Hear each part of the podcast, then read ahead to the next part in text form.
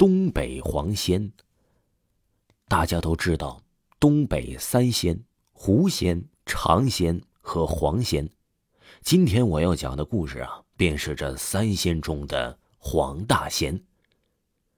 故事发生在七十年代的初期，我姥爷正好赶上知青下乡，被安排插队到东北一个偏远的农场里。这个村子呀，叫做苍望村儿白天。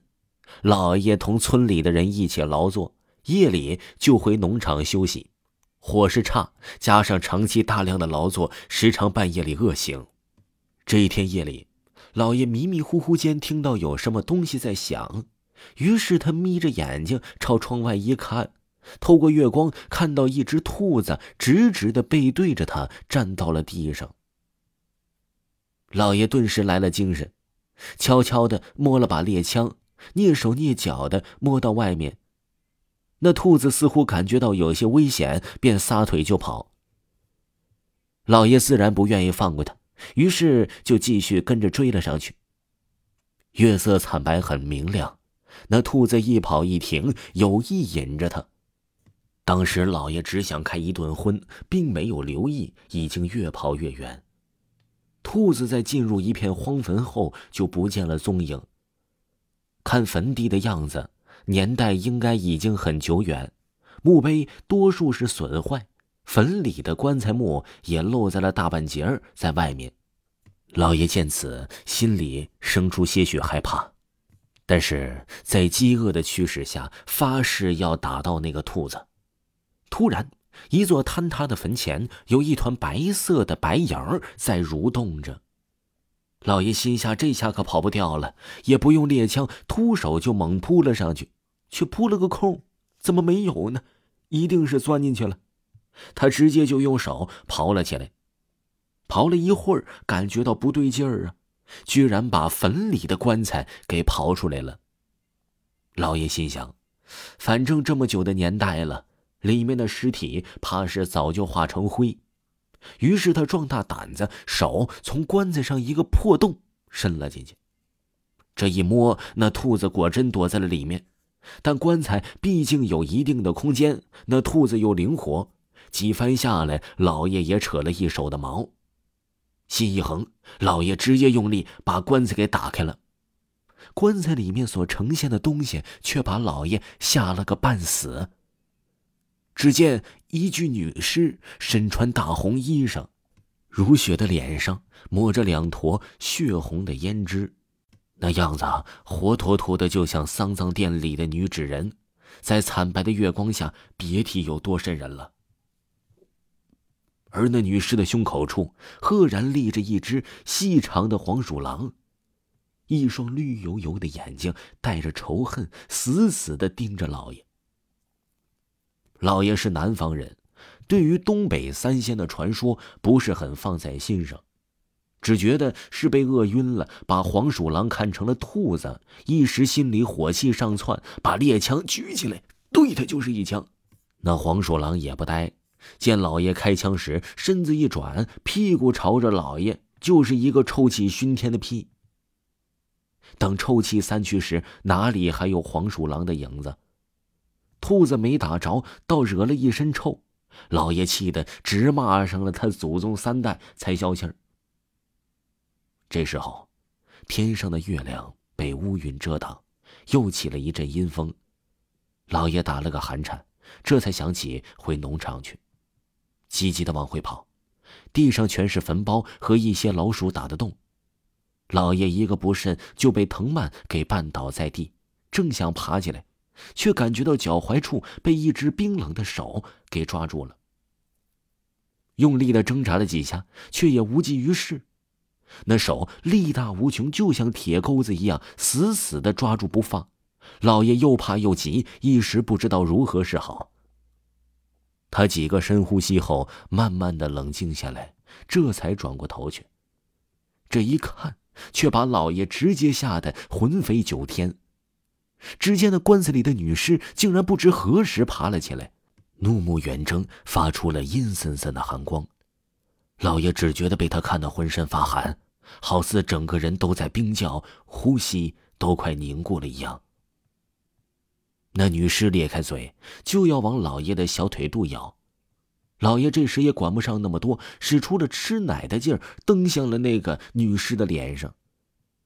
这时，乌云渐散，老爷直接呕吐起来。原来啊，女尸的脑袋被蹬烂了一半，掉落在地上，而另一半脑袋瞬间流出了白花花的脑浆，伴随着无数的白色蛆虫正在蠕动着。身上原本穿的红衣裳也变成了破烂的布条。女尸放开老爷的脚，爬在地上摸索着找他的另一半脑袋。一只怪鸟从树上俯冲下来，对着那女尸的半个脑袋就开始啄食起来，嘴里还发出了阵阵的嗡嗡声。老爷见女尸放开了他，赶紧从地上爬了起来，不分方向没命的跑。等发觉自己的双腿已经没有力气的时候，老爷一屁股坐在地上，停了上来。等气儿顺后，才抬头看向了四周，一条山崖上的羊肠小道。这竟然不是回村子里的路。他一下子从地上站了起来，头上就被什么东西给撞到。起来，猛的这一撞，老爷满眼都是金星，眼前好像有什么东西在晃动。还发出了好像要荡秋千的吱溜声。定眼一看，却是一具尸体吊在树上，随风摆动着。老爷早已经被吓得浑身衣服湿透，后面有女尸，眼前有吊着的尸体，他咬牙伸手把晃动的尸体定住，自己则慢慢的侧身越过去。不料，前面也是一具吊着的尸体。借着月光，只见尸体已经风干，舌头露出来长长的一大截儿，眼睛瞪得大大的，眼珠好像随时都要掉出来，皮肤呈酱紫色，加上死前狰狞的表情，使得此时看起来更加的瘆人。也不知道在这里吊了多久，尸体的脖子都被吊成了老大一截了。等老爷好不容易从吊着的尸体走出来后，眼前已经没有了路，而是一座年代久远的小庙。小庙是应该利用山洞改造的。此时，破烂的伫立在月色下，好像说一句话都会轰然塌陷。老爷想着，估计是荒废的山神庙，自己先进去躲一晚，等天一亮。就回村里去，可大门被一把锈迹斑斑的大锁锁着。于是他猫下身，从门上一个破洞往里面看去，只见屋内的一张石桌上立着一只黄鼠狼，双眼绿油油的，正盯着他。老爷这一惊，身子往前一倒，门直接给他砸倒了，地上腾起一层灰尘，把老爷呛得直咳嗽。等他缓过来，脑子也清醒了不少。看向石桌上那只黄鼠狼，依然立得笔直，而在他的身后一排绳子上，密密麻麻的挂着数不清的黄鼠狼的尸体。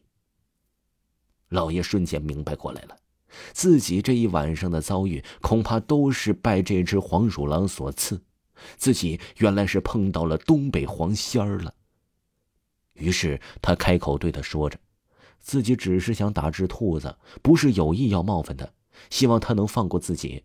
等回到村里，会用烧鸡来补偿的。老爷说完，便看着那只黄鼠狼，好半晌都没反应，以为他不会这么轻易的同意呢。石桌上的黄鼠狼才吱吱的叫唤了两声后，身子一跃，就消失在了破庙里。后来。老爷如约的打了只野鸡煮好，送到了这座破庙里。至于那破庙前上吊的尸体和黄鼠狼的尸体是怎么回事呢？他曾经打听过，可村里的人都极为避讳，绝口不谈。直到知青结束，老爷再也没有遇到过黄大仙儿了。听众朋友，本集播讲完毕，下集。更加精彩。